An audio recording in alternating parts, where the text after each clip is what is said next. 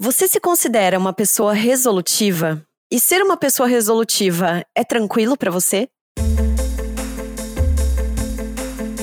O meu nome é Larissa Guerra e eu sou viciada em resolver coisas, principalmente a demanda dos outros, e não, isso não é nada tranquilo para mim. Eu sou a Lívia Teodoro. Eu sou, eu era viciada em resolver problemas. Hoje eu estou me curando na terapia. Mas é uma coisa difícil para mim também, porque eu acho que eu cresci com uma autoestima muito baseada no servir, então eu acabo usando isso como uma maneira de ser querida acabava o passado. Hoje eu não faço mais isso.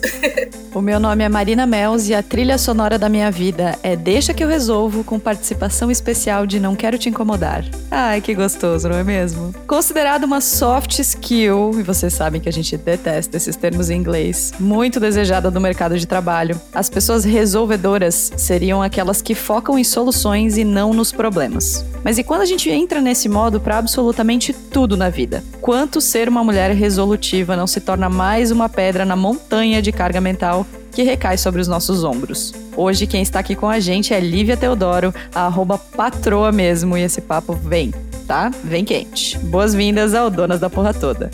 Donas, donas, donas, donas, donas, donas, donas, donas da porra toda.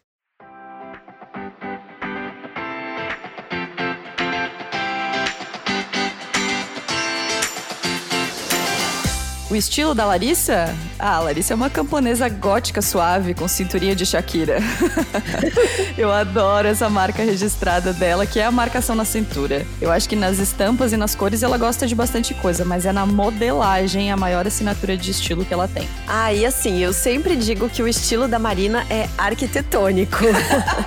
eu acho que ela combina com peças mais fluídas, assim, mas a marca da Marina mesmo é a cor. Mistura de cores, estampas, essas coisas. A Marina brinca que ela é o pontinho de cor da multidão e definitivamente ela é mesmo. Nós somos parecidas em muitas coisas, é fato, mas o estilo de cada uma é bem diferente. E é por isso que nós estamos muito felizes em fazer parte desse novo momento da Postals, que valoriza a diversidade e destaca o que a gente já sabia há tempos. Por lá tem moda para todo mundo. A Postals é um e-commerce que tem nada mais, nada menos do que 100 marcas diferentes. Tem moda para todas as idades, corpos, estilos, jeitos e ocasiões. E elas estão aqui para nos lembrar que se vestir é se amar. E se amar é muito para não compartilhar. Demais, né? Na descrição do episódio tem o link para o site da Postals e com uma surpresa. Acessando por aqui, você tem 10% de desconto nas compras acima de 160 reais. E se você ainda não conhece, corre para se tornar, assim como nós somos, clientes fiéis. Inclusive, eu tenho o um aplicativo no celular, tá? Que é ainda mais fácil. Ah, eu também tenho.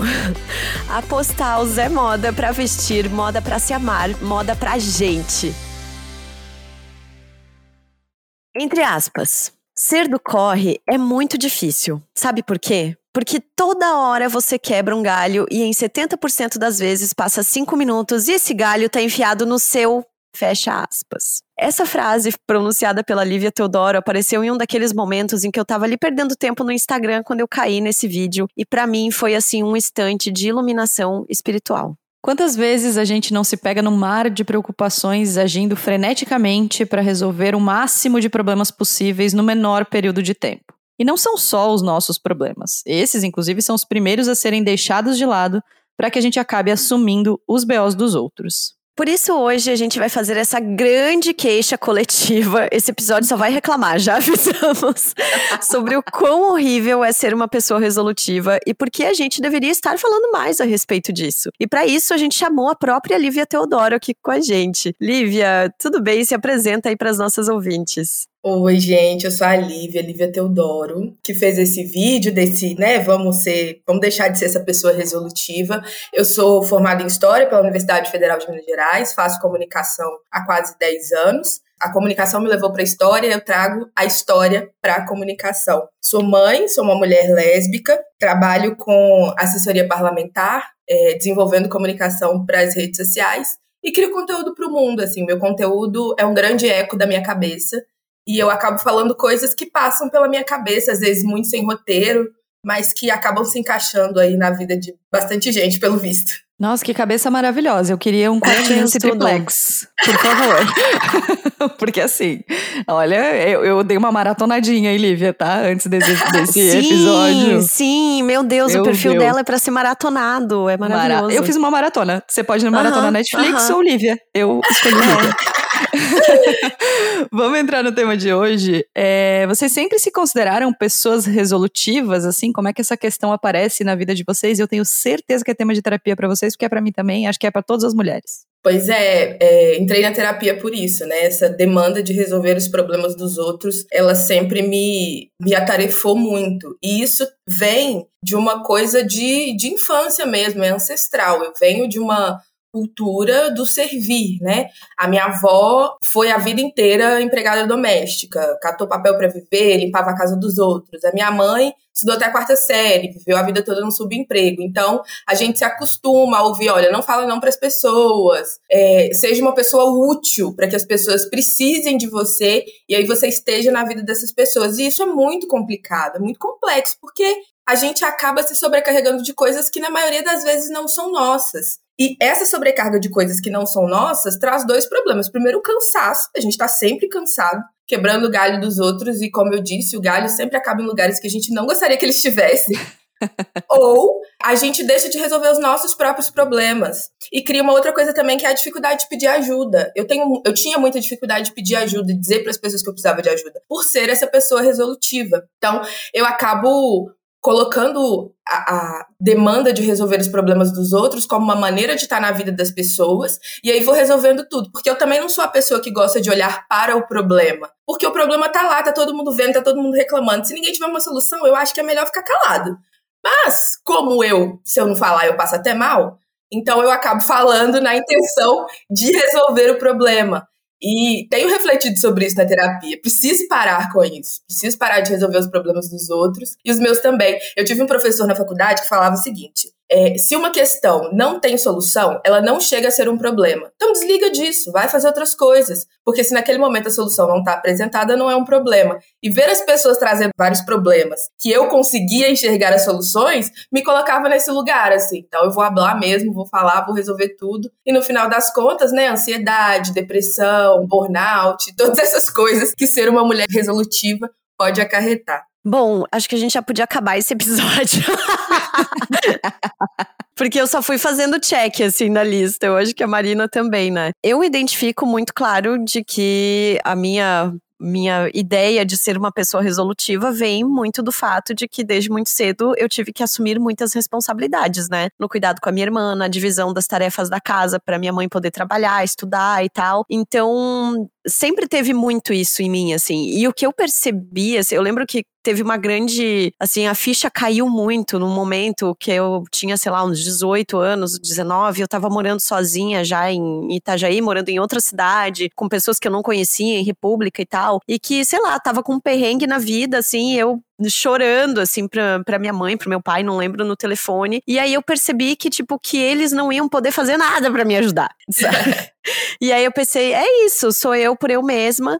Só que a partir daquele momento virou eu por eu mesma e eu pelos outros também. Porque desde sempre teve muito isso, assim, de ah, alguém tá com um problema, parece que na hora eu viro um Power Ranger, assim, sabe?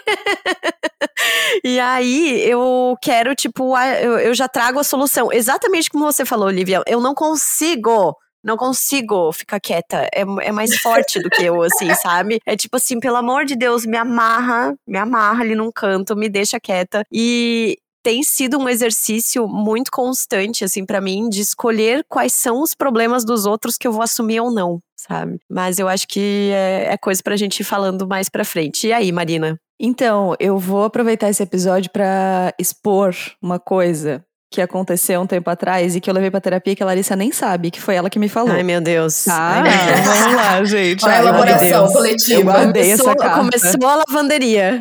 Eu eu guardei essa carta para esse momento. Não, mentira, não guardei carta nenhuma. Mas eu lembro que uma das, num dos, dos episódios que a gente foi participar, que acabou não indo ao ar, porque deu problema, mas enfim, mas um dos episódios que a gente participou, o apresentador perguntou pra gente qual era a coisa que a gente mais admirava uma na outra. E a Larissa falou que a coisa que ela mais admirava em mim era assumir os problemas dos outros como se fossem meus. Misericórdia. Meu Deus, aí, verdade.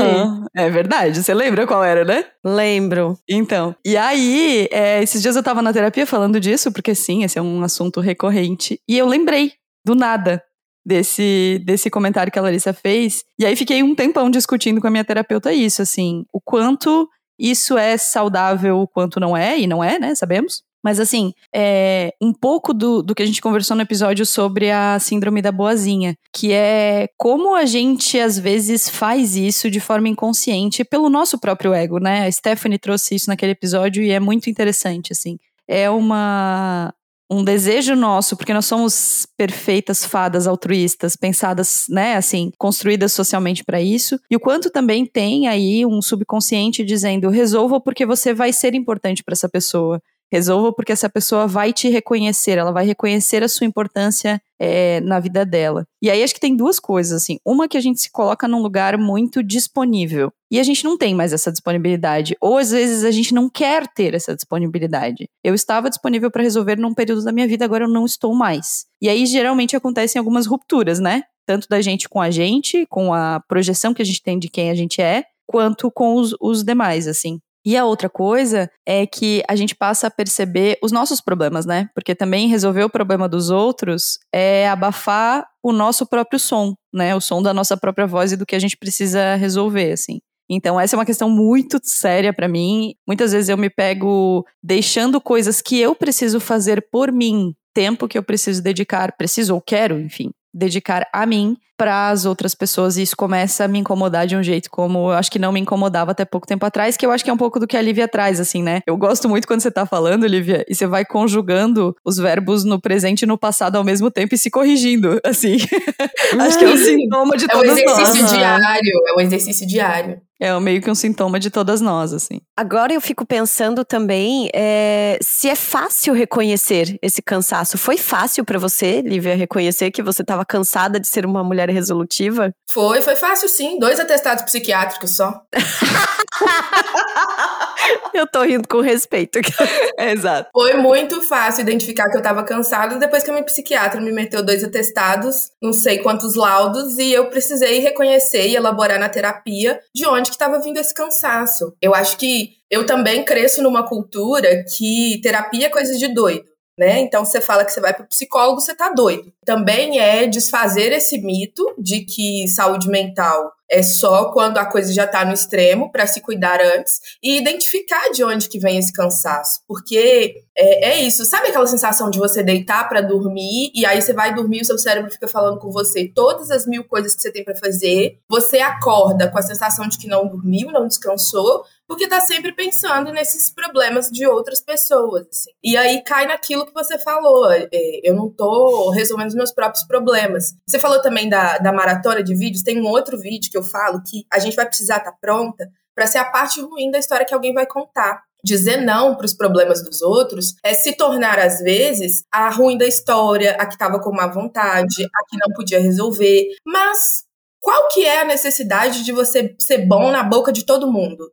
Isso não existe. Você nunca, nem Jesus agradou todo mundo. A gente precisa largar essa pretensão de ser agradável, de ser feliz para todo mundo. Isso não quer dizer abandonar as pessoas que estão do seu lado, as pessoas que estão no corre junto com você. Isso quer dizer aprender a fazer seleção. A gente não pode dizer sim para tudo, porque dizer sim para tudo é dizer não para o que você é, às vezes. E, e fazer favores a, a o ser humano vive em sociedade, em comunidade, a gente não é sozinho. A gente vai precisar das outras pessoas, a gente vai precisar falar com outras pessoas, vai precisar interagir com outras pessoas, mas respeitando o seu limite. Quando eu preciso ir para terapia, ir para psiquiatra, é, identificar que eu não posso mais ficar resolvendo os problemas de todo mundo, é, é um ponto extremo. Então, talvez a vontade de fazer esse vídeo é para que as pessoas aprendam com o meu erro sem precisar errar também sem precisar se sobrecarregar, sem precisar tornar-se a pessoa cansada, antes de tomar uma atitude de olhar para si primeiro.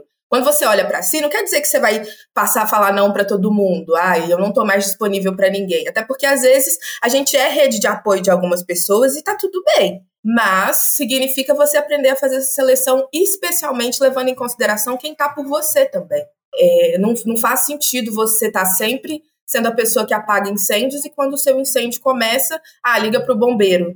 Mas e aí? Por que, que eu fui o bombeiro de algumas pessoas? Então, mas assim, é liga pro bombeiro porque às vezes a gente também não quer incomodar as outras pessoas. Uhum. Sabe? eu acho que disse, essa dificuldade de pedir ajuda, ela Menina. anda muito, muito ao lado da dificuldade de deixar de ser uma mulher resolutiva. Também tem uma coisa da autoestima, porque você acha que você vai fazer melhor que as outras pessoas. A ausência de delegar às vezes tem muito a ver também com o nosso próprio ego. Ninguém vai fazer melhor que eu, então eu não vou delegar. E aí quando você vê, você está com 30 atividades, sendo que você só tem tempo para fazer duas.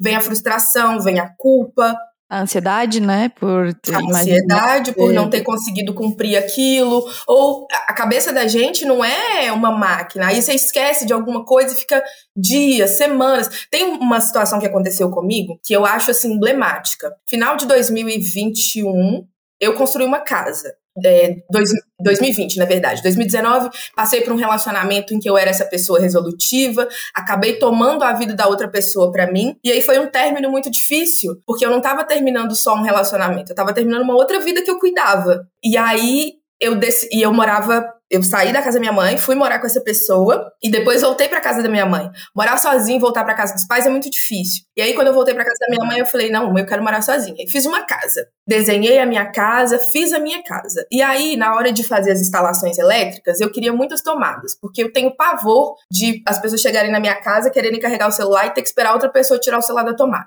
Eu não gosto disso. Ai, casa com pouca tomada é uma tristeza, né? Não, e fica aquele monte de extensão espalhado pela casa, tem pavor. Aí, queria colocar muitas tomadas. E aí fui, porque eu fiz tudo sozinha, fui, peguei, fui comprar os interruptores para cada tomada contei todas várias vezes. Fui na loja, quando eu cheguei na loja para comprar, eu ainda comprei errado. Aí quando eu cheguei em casa, fui, contei, falei, porra, comprei errado, não é possível, eu anotei isso tudo. E fiquei me martirizando. Nossa, Lívia, mas você é burra. Era uma questão de você contar o número de buracos na parede, qual que é a sua dificuldade de contar os buracos na parede? Depois eu sentei e pensei, cara, você fez uma casa. Você é uma mulher preta, mãe solo, de 30, eu tinha 30 anos na época, que fez uma casa você está se, se martirizando toda porque você esqueceu quatro interruptores. Seja mais gentil com você. Você realmente não dá conta de resolver tudo. Você vai contar o que está faltando, vai pegar os que foram comprados errados e vai trocar. Ninguém vai te culpar, ninguém vai te xingar por isso. E aí foi isso que eu fiz. Reuni a minha calma, fui lá e troquei os interruptores e tudo certo. Tá aqui a minha casa com um milhão de tomadas do jeito que eu sempre quis. Mas eu precisei fazer esse movimento primeiro de ser gentil comigo, de pensar que eu não sou essa pessoa, esse megazord da resolução de problemas. Nossa, acho que tem umas, uma palavra que tu pontuou ali que me pegou especialmente, assim, e que é uma coisa que eu acho que para mim caminha muito com o conceito de ser resolutiva, que é essa ideia do abandono, assim. Eu sempre falo muito em terapia e converso com a Marina também sobre as situações em que eu já pedi ajuda e eu não fui atendida. E essas vezes, elas são muito maiores do que as vezes em que eu pedi ajuda e eu fui atendida, em que a pessoa entendeu o que eu estava precisando e, e de fato me ajudou, assim, sabe? Então eu acho que eu acabei entrando nesse modo de, não, eu mato no peito, eu resolvo, nananá, justamente para evitar que outras pessoas tenham essa sensação de abandono, né? Isso é muito louco, assim, é surreal como, como funciona na vida da gente, né? E como acaba escondendo várias outras outros traumas, outras nuances também que a gente vai tendo que lidar ao longo da vida, assim. Sim, a economia do cuidado tá aí para não deixar a gente mentir, né? É muito sério. Super. É, fiquei pensando aqui sobre é, a gente ser resolutivo em relação aos nossos problemas e em relação aos problemas dos outros, né? A Lari comentou no, na abertura dela de como é fácil a gente colocar para debaixo do tapete os nossos problemas, uhum. né? Tipo assim, ah, não, eu tô com essa treta aqui, resolvo depois. Gente, eu sou a campeã. Se tivesse uma Olimpíada, eu ia ser a campeã de fazer isso. Porque assim, atrasar as minhas coisas não dá nada. Mas se eu tenho que atrasar. Gente, o Bruno vai editar esse episódio. Meu marido vai editar esse episódio. E eu tenho certeza que ele vai rir. Porque assim, atrasar as minhas coisas tá de boa. Ah, 10 minutinhos dá nada, segue a vida, tá certo. Uhum. Agora a gente marcou um compromisso e eu tô cinco minutos atrasado, eu viro cão. Eu viro, assim, uma pessoa insuportável. E é muito louco, porque é isso, é tipo você valorizando mais o que o outro tem a fazer, o tempo do outro, do que o seu, cara. É uma loucura. Tarefas e compromissos. Tarefas são os compromissos que você tem com você. Compromissos são os compromissos que você tem com os outros. Compromissos é isso aqui, ó, tô você... aqui, ó. Nossa! Resumiu a minha vida, Lívia. Compromissos a gente coloca na agenda. Tarefas, raramente a gente coloca na agenda. É pensar sobre isso. Você está se comprometendo com você? Às vezes você não está se comprometendo com você, só com os outros. Não está sendo gentil com você. Quantos meses você posterga uma ida ao médico porque a agenda de outras pessoas não te deixa ir ao médico? É, um, é, é uma autocrítica, inclusive. Quantas vezes eu deixei de me cuidar porque a agenda de outras pessoas não encaixava o meu autocuidado? É outro vídeo que eu tenho também, né? Cinco coisas que você precisa fazer que são autocuidado e não são skincare. Quais dessas cinco coisas você sempre deixa de fazer porque você está fazendo a agenda de outras pessoas? Então, talvez uma, um, um primeiro passo. Ao lado dos seus compromissos, ah, eu tenho uma reunião com a Marina sexta-feira, 9 horas. E 10 horas eu tenho uma tarefa que é, sei lá, organizar o meu armário. A reunião não pode passar das 10 porque às 10 eu tenho uma tarefa comigo mesma. Assumir compromissos com você e não se sabotar é uma excelente maneira de não ser tão resolutiva. Que aí você vai pegar o seu celular, vai olhar para sua agenda e vai dizer: não posso fazer isso porque eu tenho uma tarefa X neste mesmo horário. E é uma tarefa para mim. Mas você não é ótima em negociar com você mesma quando é para você? Eu sou ótima, cara. Eu sou muito boa. Eu começo a dizer, mas nem é tão importante assim. O armário, olha que coisa, É. olha que coisa fútil. Eu podia Pois estar aqui é. resolvendo troço de outra pessoa. Mas Nossa essa Senhora. falta de gentileza com a gente mesmo que leva a isso. Eu tô quieta porque eu tô aqui fazendo um buraco, tá? porque assim, neste momento em que a gente tá gravando, é, estamos em semanas, assim, muito caóticas. A gente passou por uma enchente, tá? A gente mora em Blumenau, né, Santa Catarina, a gente tá, o meu trabalho tá diretamente envolvido com o Oktoberfest e tal. Então eu estou trabalhando muitas horas e resolvendo muitos problemas nas últimas semanas, problemas dos outros. E eu tô assim, a minha casa tá uma zona, eu tô assim, há semanas que eu não consigo fazer uma compra de mercado decente, sabe? E aí vocês estão falando, eu tô assim, meu Deus do céu, meu Deus. E é isso, e pior é. É. que a gente, ao fazer isso em relação ao trabalho, que não é nem em outras pessoas, né? No fim são pessoas, mas assim, em relação a coisas de trabalho, a gente ainda tá servindo ao capitalismo, entendeu? A gente tá Aham. priorizando o capitalismo ao invés da nossa, do nosso próprio bem-estar. Mas eu acho que é um dos princípios do capitalismo. Tirar das pessoas a sua própria noção de importância. Especialmente quando são mulheres, especialmente quando são pessoas pretas, especialmente quando são pessoas pobres. É uma estratégia do capitalismo. O capitalismo ele não funciona se cada pessoa estiver preocupada, em primeiro lugar, em resolver as suas demandas. É, e isso não quer dizer que você não vai resolver as demandas dos outros, que você vai deixar seu emprego para lá. Quer dizer que você vai se priorizar. O capitalismo não funciona se o indivíduo se priorizar, porque você precisa servir o capital. Sim. É. Ai, gente, eu não Nossa. queria deixar a gente na bad. Não, mas assim, ó, antes de deixar a gente na bad, você nos deu um abracinho pra É. dizer que tá todo mundo sentindo a mesma coisa. Porque é muito louco, né, cara? Não- tu, tu não conversa com uma mulher Não, que diga que não não, existe. está exausta. Não existe, não existe porque mulheres são essa esse pilar da política do cuidado. A gente é treinada desde pequena para servir e cuidar. E aí a gente cresce e amplifica isso, destruindo a nossa saúde mental. Ai, que gostoso, né, gente? Nossa, animada. É uma sexta-feira de manhã, gente. Vamos lá. Uma sexta-feira de manhã que eu e Larissa vamos trabalhar no fim de semana, entendeu? Olha, Nossa senhora. 10 de 10.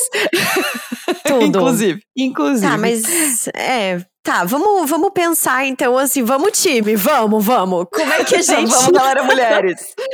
Como é que a gente começa então a sair desse ciclo? Sem precisar de dois atestados psiquiátricos. Eu acho, eu acredito muito que para sair do ciclo de ser uma mulher resolutiva, sem precisar que a sua psiquiatra intervenha e sem precisar que você caia, né? Porque tem isso, quando você cai, quando você medicamenta a situação, quando você, quando a situação passa a ser uma doença, você caiu. E se levantar exige ajuda e cai nisso que você acabou de falar, como pedir essa ajuda. Então acho que para deixar de ser essa mulher resolutiva que te prejudica, é preciso olhar para si, é preciso assumir compromissos consigo mesma. A minha, a minha noiva tem feito isso nos últimos dias e ela me contou uma, uma história.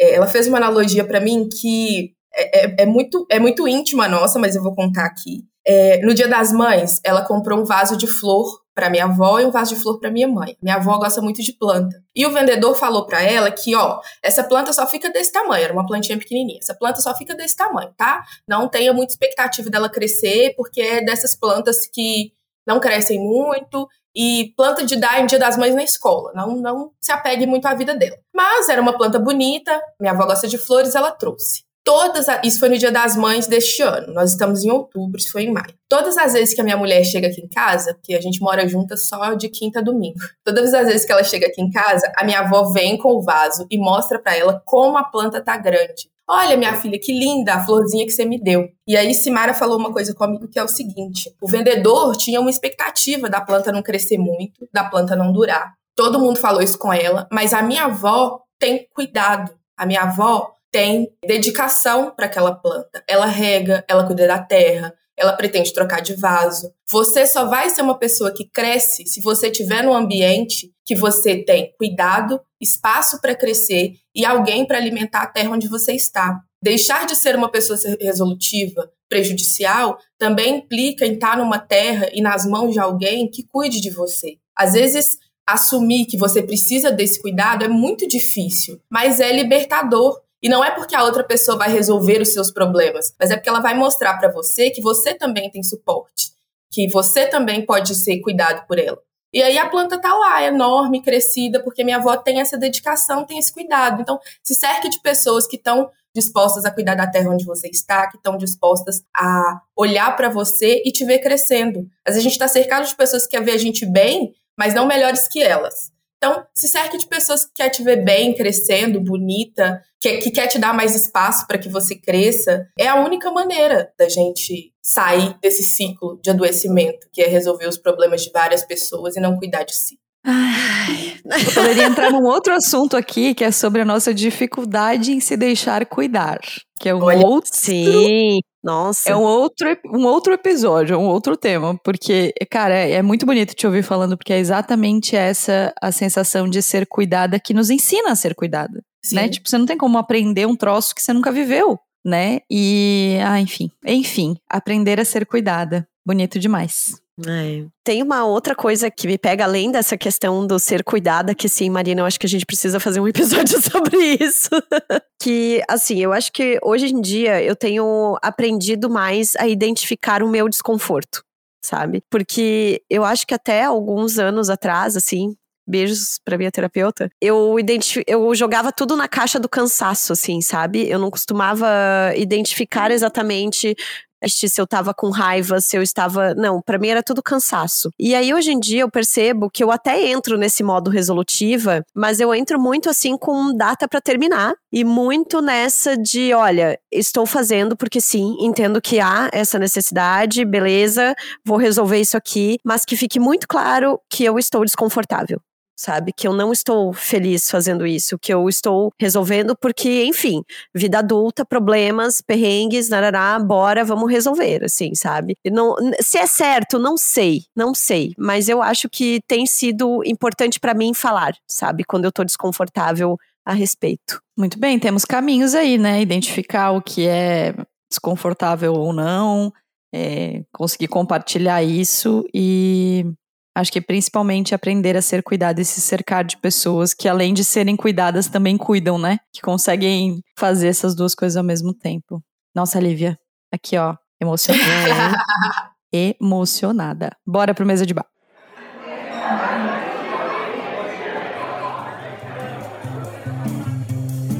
A nossa mesa de bar é maravilhosa, porque assim, donas da porra toda e patroa mesmo, é um fit, assim, muito bom, gente. Tudo. É muito bom. Eu tô apaixonada, assim.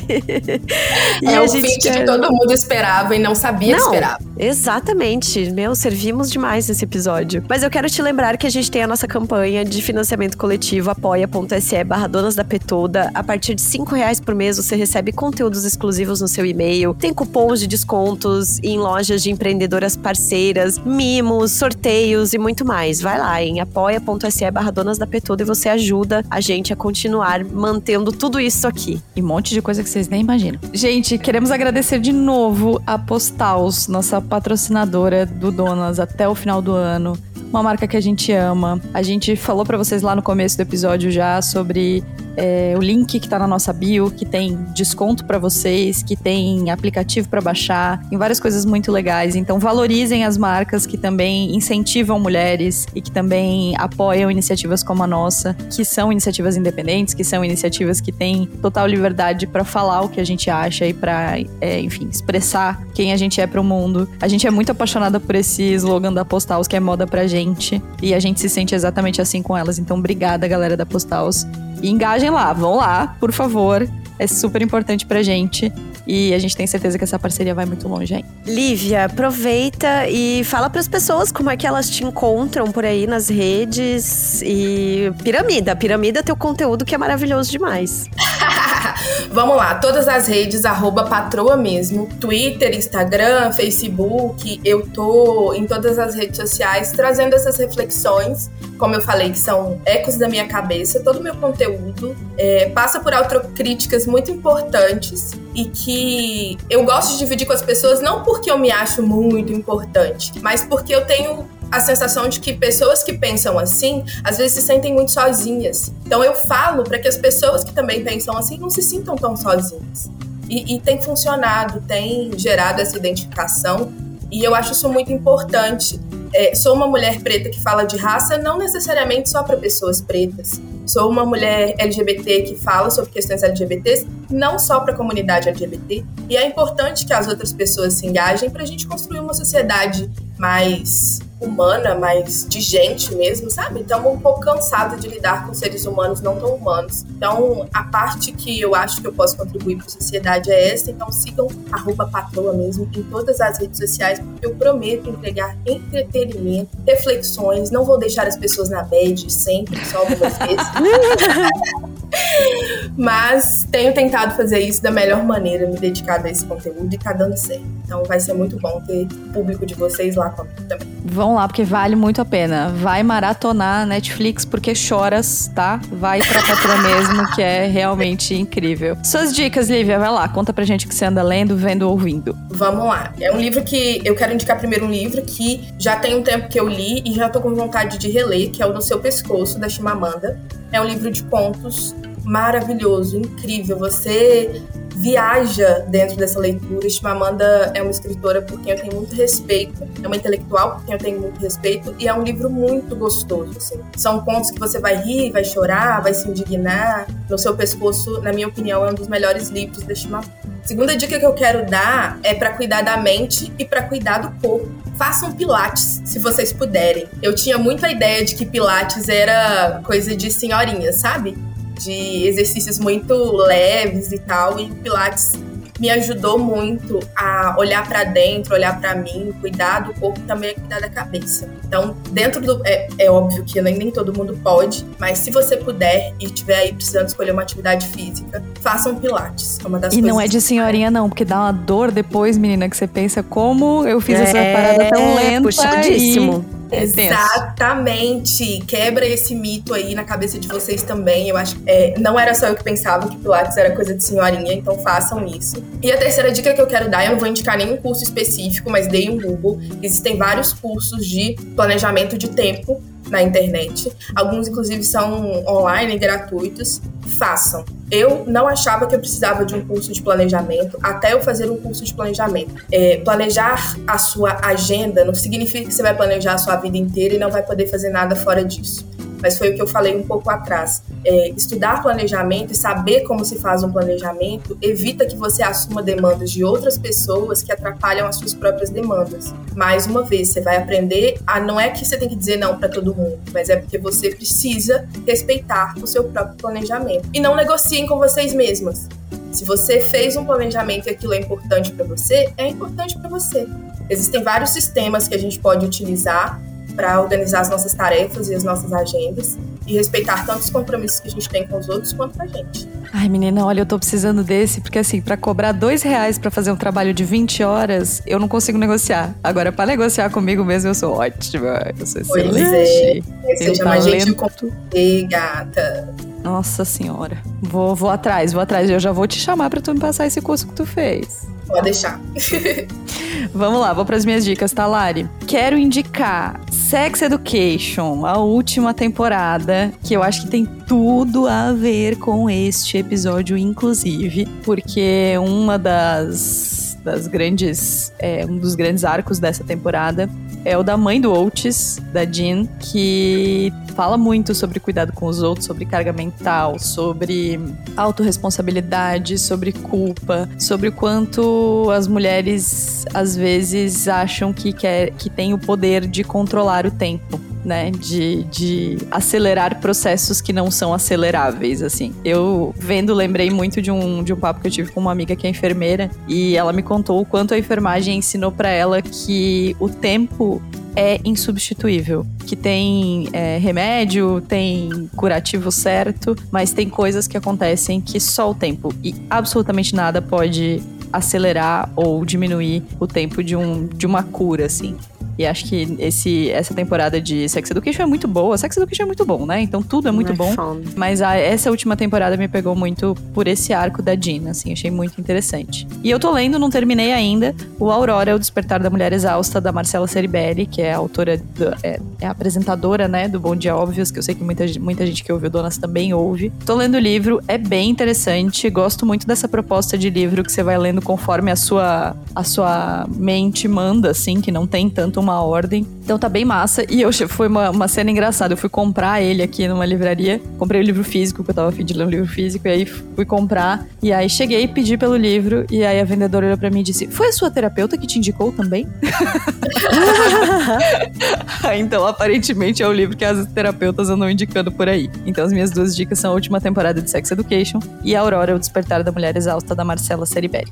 E você, amiga? Bom, eu vou com duas dicas. É, primeira delas, cangaço novo, tá? Porque eu fui ver a partir da dica da Lu Correia no nosso episódio de Novas Amizades, depois de adulta. E a série é tudo isso que dizem sim, é foda, é incrível, a atuação tá impecável. Tá, assim, ó, série grandona, tá? Grandona, valorizem trabalhos feitos no Brasil, assim, valorizem o nosso audiovisual brasileiro, porque tem muita coisa foda sendo feita. E estou ansiosíssima aí, espero que tenha uma segunda temporada. E assim, não é o tipo de, de assunto que me interessa, de série e tal, mas eu achei foda, tá? Um espetáculo. E aí, o segundo, segunda dica é uma coisinha bem bobinha que eu adoro consumir de vez em quando, que é um perfil chamado arroba TheGaze, é TheGaze underline art. É um perfil de história da arte, porque eu sou essa pessoa que gosta dessas coisas aleatórias de história da arte, então eles são bem humorados e eles sempre trazem curiosidades e coisas assim minuciosas de uma pintura, alguma coisa assim com, com um toque assim bem sarcástico. Eu gosto. Demais. Muito bem, várias dicas, amei. Lívia, muito obrigada. Assim, patroa mesmo, tá? Tem uma essa piadinha Amamos. pra fazer com você, porque foi muito massa e que bom é saber que a pessoa que a gente ama seguir e, e ver os conteúdos é tão acessível, tão